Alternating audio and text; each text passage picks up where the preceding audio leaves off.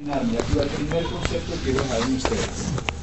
La educación tradicional les dará para ganarse la vida. La autoeducación les dará para ganarse una fortuna. La mayoría de las personas no logran hacer realidad sus sueños porque cuando terminan las universidades creen que ya fue suficiente.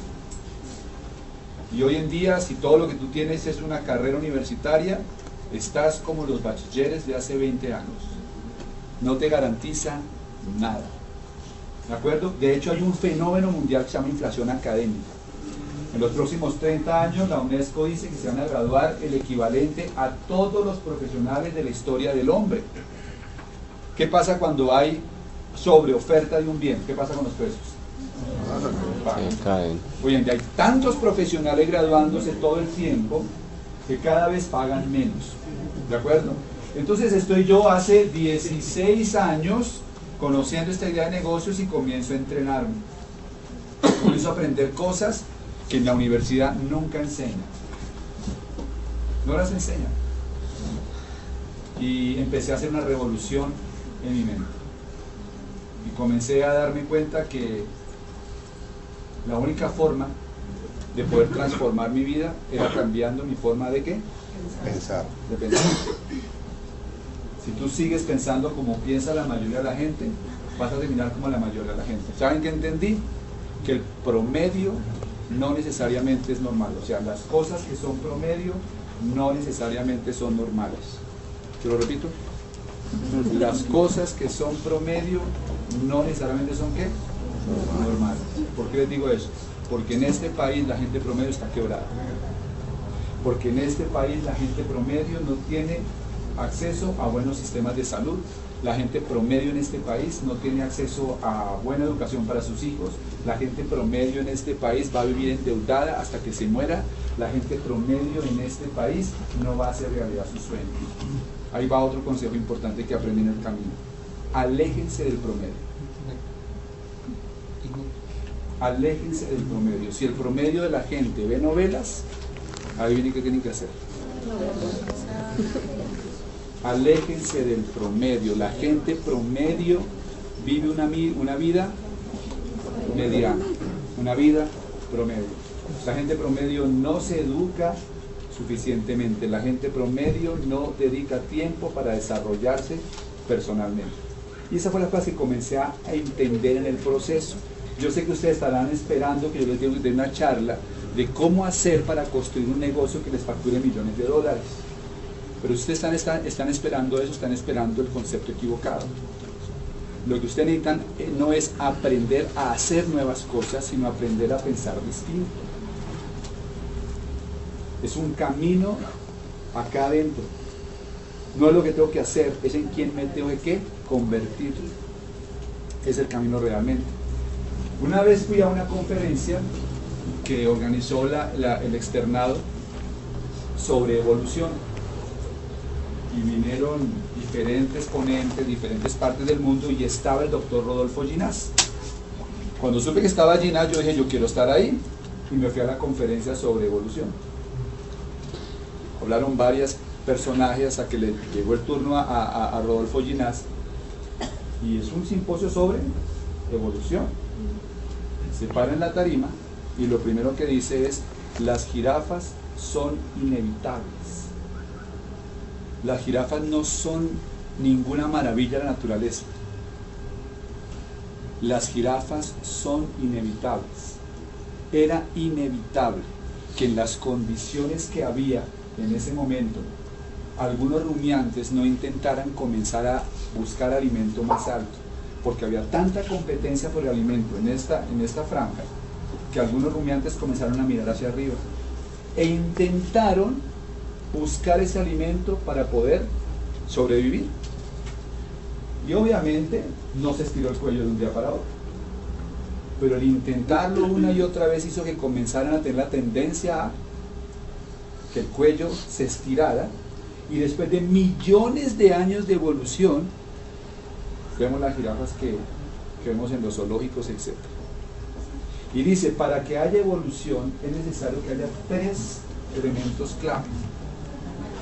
Primer elemento de la, de la- de la evolución es la necesidad. Es decir, que si la jirafa no hubiera tenido la necesidad de buscar el alimento más arriba, pues nunca hubiera desarrollado el cuello. Primero había que necesidad. El segundo elemento es el deseo. Si ella se hubiera conformado con conseguir debajo raíces o insectos, hubiera desarrollado el hocico de los hormigueros. Había necesidad y había deseo.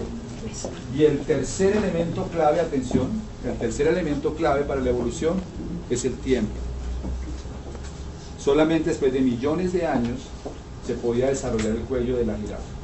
Cuando yo salí de ahí, dice el Ginás, bueno, dice el terminando la conferencia, los países, los seres humanos, las empresas, estamos en proceso de evolución. Y por eso les tengo que decir en este momento, mis amigos, el emprendimiento es inevitable. Solo los que tengan el deseo, primero la necesidad de hacerlo, los que tengan el deseo ardiente de ser emprendedores y tengan la paciencia para entender que es un proceso, van a estirar el cuello. Hoy en día ustedes ven, cuando salgan ustedes van a ver dos tipos de personas, los que tienen cuello largo y los que no tienen cuello. Los que tienen cuello largo alcanzan resultados que la mayoría de gente no considera posible. ¿Y qué es un resultado deseado en el mundo de hoy?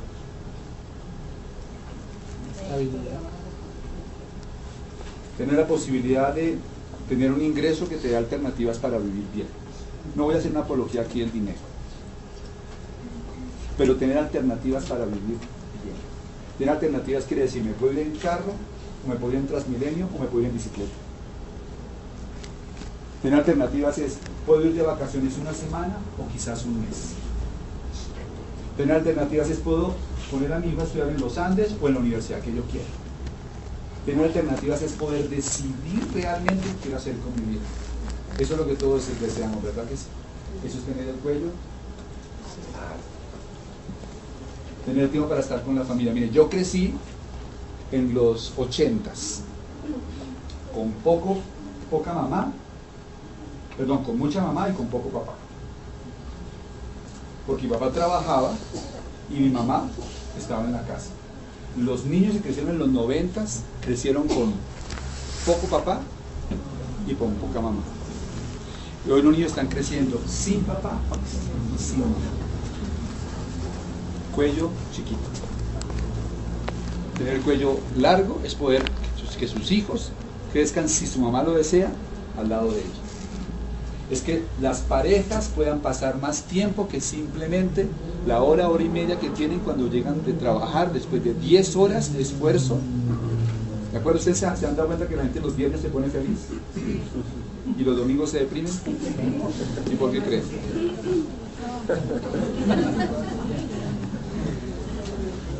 ¿De acuerdo? Pero primero, para poder adaptarse, es el mensaje, para poder adaptarse a la nueva economía, necesitamos desarrollar una actitud de emprendimiento. De emprendimiento. Esto es lo que está pasando en el mundo. Por todos lados estamos viendo este tipo de, de información y de noticias. El planeta está en huelga. Movimientos mundiales de gente protestando con la economía actual. Desempleo. En España el 46% de la gente menor de 30 años no consigue un empleo. En Colombia estamos hablando de más o menos un 22%. Un universitario sin especialización promedio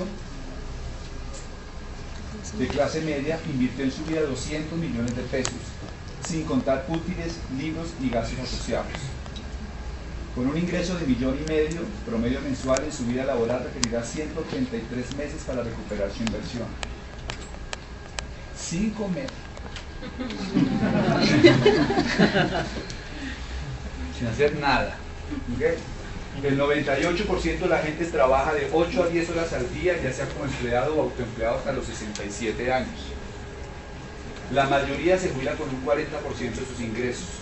El 94% de las familias ganan menos de 3.1 millones de pesos al mes. 94% de ustedes, con todo el dolor del alma, si no hacen algo diferente, se van a ganar menos de 3 millones y mil pesos al mes. Y un colegio bilingüe vale millón y medio por hijo. Sin bono. Sin bono. millón y medio por hijo. Si tienes dos hijos, Tú no puedes decirle a tu hijo mayor, tienes que aprender muy bien, porque tienes que a contar a tu hermanito. No es opción. Pues no es opción, ¿verdad? Solo el 2% de las familias logra un ingreso de más de 10 millones de pesos al mes. Y el ingreso promedio del profesional recién graduado es de 1.3 millones de pesos al mes. ¿A dónde quiero llevarlos a pensar? A que el empleo se está muriendo. El empleo nació con la era industrial y se está muriendo con la nueva economía. De hecho, en los próximos cinco años será rebautizado y tendrá un nuevo nombre. Se llamarán trabajadores contingentes. Ya está pasando que a la gente la contratan para hacer trabajo durante seis, ocho o diez meses. Aquellos de ustedes que sean tan ingenuos de apostarle su vida a un empleo, correrán con el riesgo de que en el futuro no tengan estabilidad financiera ni tengan una buena vida. Una buena vida. ¿Qué está matando el empleo? Rápidamente, la tecnología. Vas a Estados Unidos, fuimos a, estaba haciendo unas compras en un, supermercado con unos amigos y me dice, mi amigo Alberto, me dice, ¿quieres que alquilemos una película? Le dije, claro, buenísimo, alquilemos la película. Entonces dice, vamos a crear la película. Estoy ahí y veo una caja. Cuando veo la caja intento mirar si hay alguien adentro, no hay nadie adentro. Me dicen, no, no, tienes simplemente que escoger la película, tú pones la tarjeta de crédito, la película cae y te la llevas. Y después la entregas. No hay ni una sola persona para poder manejar la operación de alquiler de esa película hace 15 años que necesitaba uno para poder entrar a un parqueadero. Había un señor, yo estoy hablando, todavía algunos quedan así, pero había alguien que se encargaba de abrirte la puerta, de ponerte el recibo. Hoy en día muchos parqueaderos, en Estados Unidos ya todos son así. Simplemente es un código de barras que abre la puerta, abre la talanquera. La talanquera esa para que tú puedas entrar. ¿Cuál es la diferencia? Información, porque esa tarjeta tiene la información. ¿Estamos claros?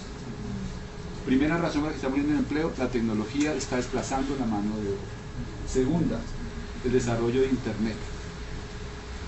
Cuando apareció Internet comenzaron a llegar las aplicaciones asesinas que están matando el empleo de la mayoría de la gente. ¿Qué pasó con los delineantes de arquitectura cuando apareció AutoCAD? ¿Qué está pasando con mucha de la gente que estudió publicidad? Hoy en día hay programas acá que te permiten escribir el nombre de tu empresa y te arroja 200 logos distintos. Le cambias el color, le cambias no sé qué y lo desarrollas. Vamos, aplicaciones asesinas que están acabando con el empleo. Otra razón por la que está muriendo el empleo la bandera, los uniformes de los deportistas americanos que estaban en los Juegos Olímpicos decían Made in China. La Virgen de Guadalupe que uno compra en el Zócalo en México dice Made in China. Los chinos se apoderaron de la manufactura en serie del mundo. El empleo se está yendo hacia ciertos países. Los chinos, los chinos se especializaron en la manufactura en serie. Los países de Europa del Este se están especializando en el tema de ensamblaje de automóviles. Y los países, por ejemplo, como la India, están enfocados en call center. Cuando ustedes llaman desde Estados Unidos a American Airlines, le contestan desde Bangalore en la India. Por eso nuestros países están viendo cómo el empleo se está acabando. ¿Qué pasó con el señor que hacía, que tenía una empresa de zapatos en Bucaramanga? Si no, las, si no trae zapatos de China, para él es muy difícil competir con el precio. Ya la competencia aquí no es con los santanderianos, con los costeños, con los paisas, sino con los coreanos, chinos, taiwaneses, etc. Todo eso está acabando el empleo. El outsourcing, el offshoring, etc. La información hoy en día no te da privilegios. Hello. Amartya Sen, Premio Nobel de Economía, dice, lo que hace la diferencia a un ser humano no es la información que tiene, sino las capacidades que desarrolla. Ustedes se pueden llenar de información, pero si ustedes no desarrollan nuevas capacidades que les permitan lograr su libertad personal, tendrán simplemente títulos, pero no tendrán buena vida. No tendrán buena vida. Hoy la información es gratis, está 24 horas al día. ¿De qué quieres aprender? Lo que no está en Google no existe. Y esos aparatos permiten que la información esté disponible todo el tiempo y en todos los momentos. La globalización 1.0 se hizo a, través de la fuerza del viento. ¿Cuál fue la globalización punto número uno en el mundo? Aquí hizo Cristóbal Colón. Fue la primera globalización. A punta del lomo de mula y del viento se globalizó el mundo. La globalización 2.0 la hicieron a través del petróleo, la revolución industrial. Y la globalización 3.0, que es esta, es a través de Internet y la hacemos los individuos. Yo tengo negocio en 15 países. Mi negocio factura por encima de 2.5 millones de dólares al mes. Y todo lo estoy haciendo a través de nueva tecnología. No tengo ni un solo empleado. Hello. No tengo ni un solo empleado. Tengo un sistema de, distribución que me permitió lograr lo que yo buscaba, que era buena vida. Yo no estaba buscando hacerme multi, multi, multi, multi, multimillonario. Para mí había algo más importante que esto. Y era poder tener tiempo libre, disfrutar la vida y no tener que estar trabajando todos los días para conseguir dinero. El problema no es que el mundo esté de cabeza, el problema es que usted piensa al revés. Nos acostumbramos a pensar de una forma que funcionaba en la era industrial, pero en la, nueva economía esa forma de pensar no sirve. Típico papá, era industrial, Carlos Eduardo, por favor, tú tienes que terminar en, una, en un buen colegio para sacar un buen ICFES. El ICFES lo era todo. En mi generación, el que no tenía buen ICFES, perdía mano. O sea, ya este muchacho. Lo perdimos. Hasta ahí llegó. Buen IFES era clave. Después tienes que dar una buena universidad, graduarte y conseguir un buen empleo. Eso es pensar al revés. Te voy a presentar a una persona muy importante. Es una persona muy ocupada. Es una persona muy exitosa. Eso es pensar al revés. Estar sin tantas cosas que hacer y tener tiempo libre es mucho más positivo que estar tan ocupado. Dejar a los hijos creciendo con la, en, la guardería es pensar al revés.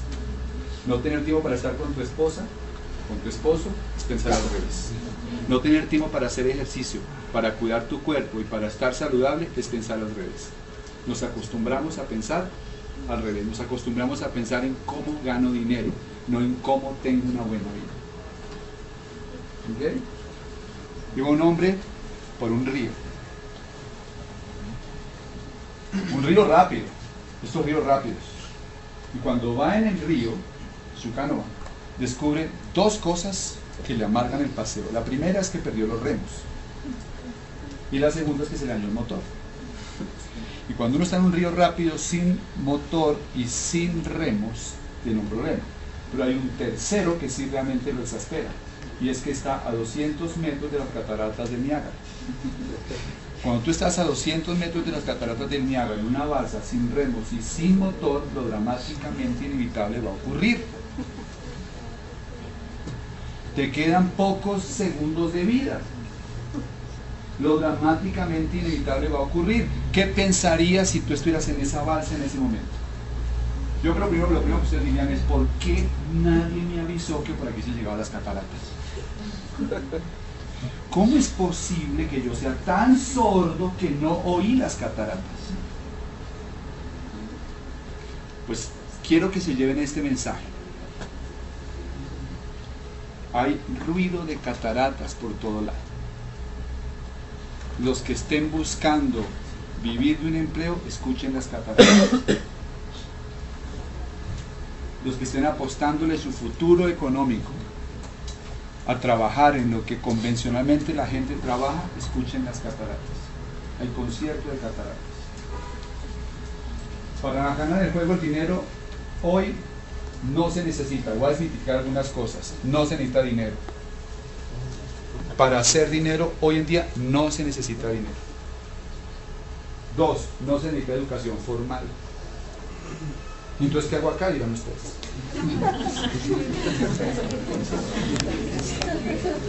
Porque esto da un perfil profesional, esto permite relacionarte, crear hábitos, disciplinas, pero francamente, con todo el respeto les digo,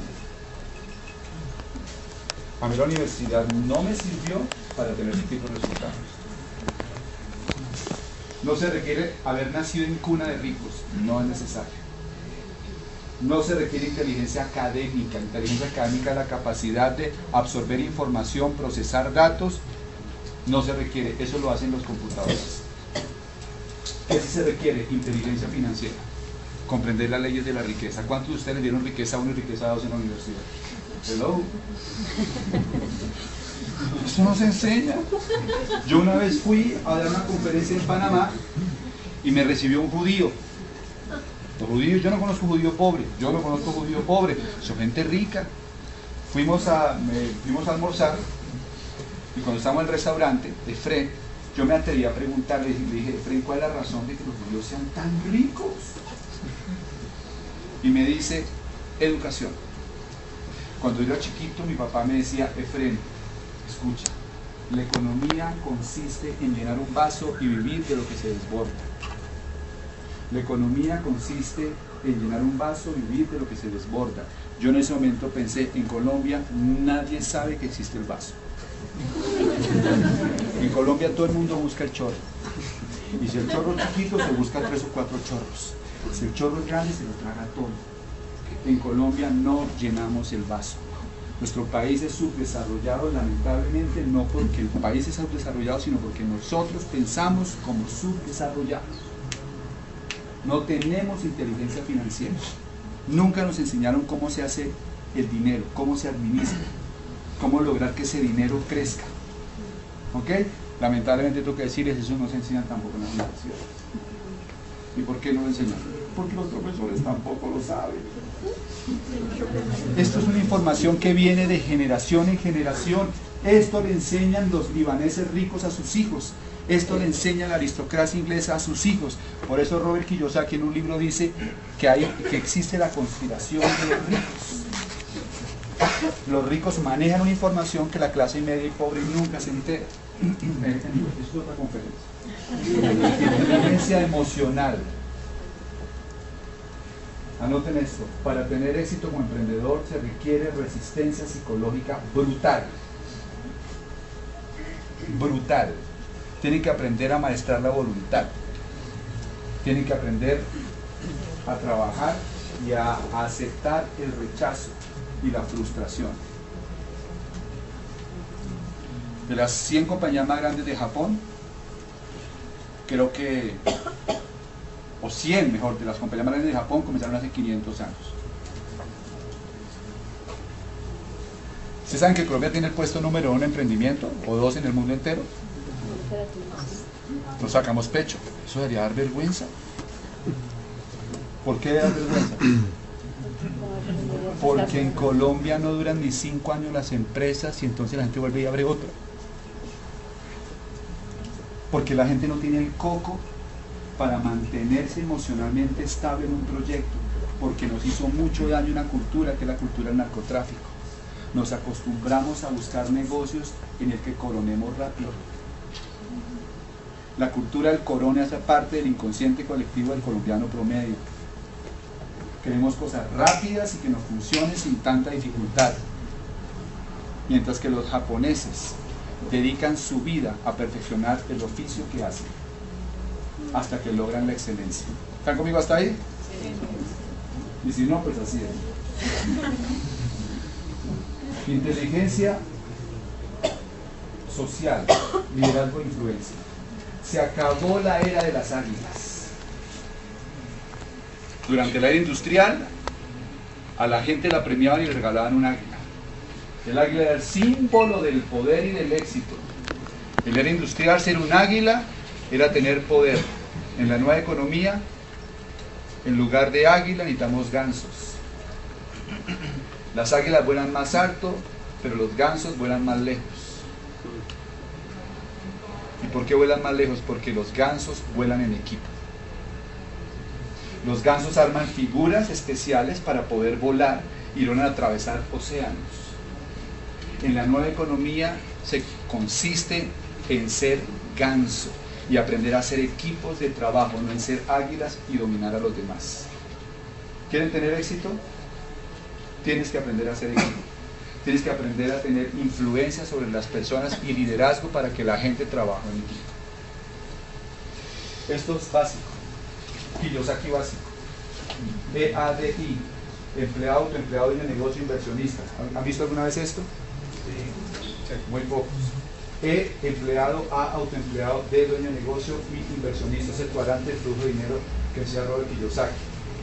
La pregunta es si quieres ser cuando seas grande.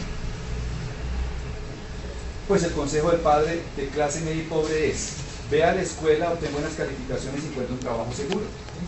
O sea, haz eso. Ese consejo era válido en la era industrial. Se ve de esa manera. ¿Cuál es la trayectoria para la libertad financiera o la libertad personal? El consejo, el de un padre rico es, ve a la escuela, obtén buenas calificaciones, pero conviértete en un dueño de negocio exitoso. Oh, Ahí están las diferencias, lean rápido porque no voy a poder parar, por eso. ¿Cuál es el punto que quiero rematar en el tema? La clave no es cuánto gano, sino de dónde lo gano. Eso es, eso es inteligencia financiera. La trampa en la que nos hemos visto involucrados todos es que nos vendieron la idea de que ganábamos el juego por ganar mucho dinero. El juego no se gana por ganar mucho dinero, el juego se gana por ganar dinero y ser libre. Libertad personal es más importante que libertad financiera. Libertad financiera es tener una casa en la playa. Libertad personal es ir un martes por la mañana.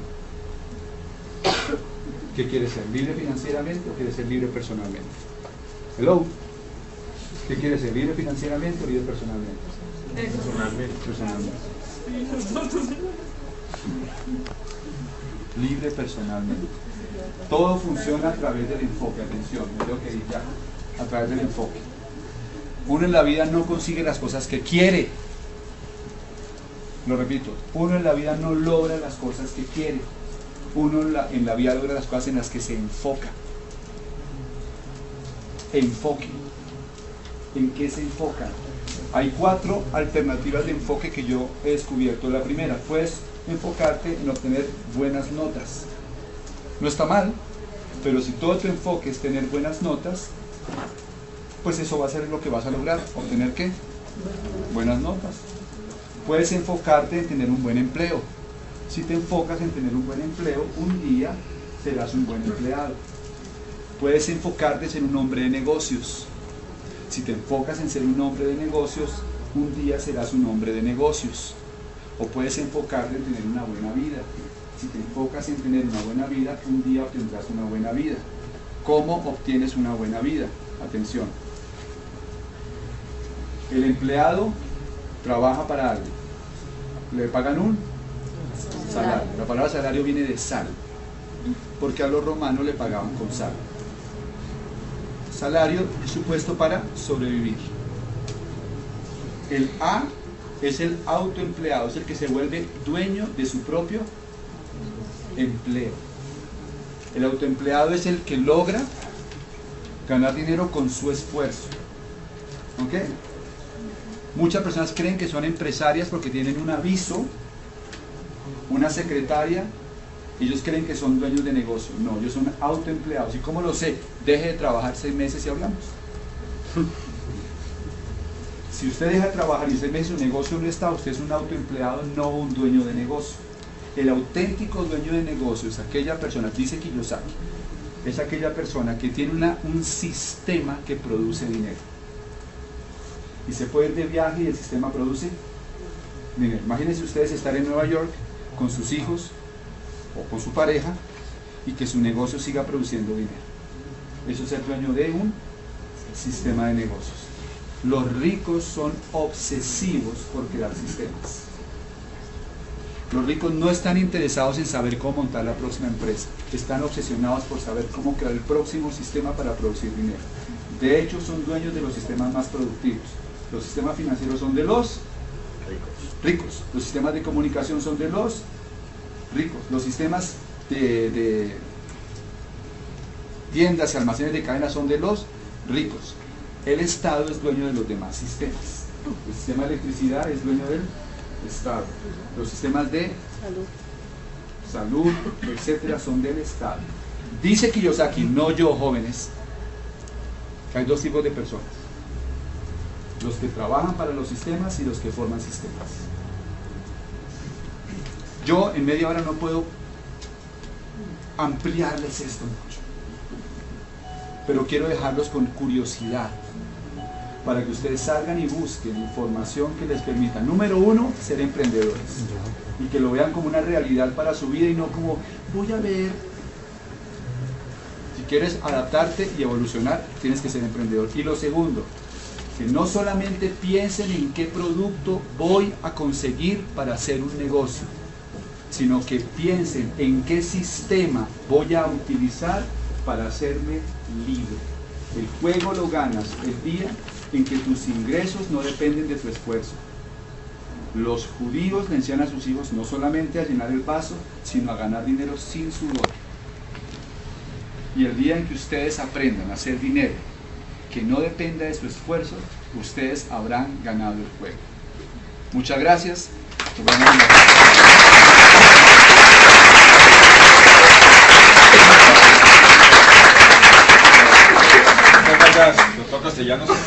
yo le hacía una preguntita rápida porque pues, realmente la charla era para que nos contara un poquitico acerca de su empresa, qué empresa ha fundado usted, qué empresa ha hecho. Eh, entonces, para que le recuerde a los, a los estudiantes emprendedores de posgrados esa, esa parte. Yo desarrollo un negocio de redes de mercadeo.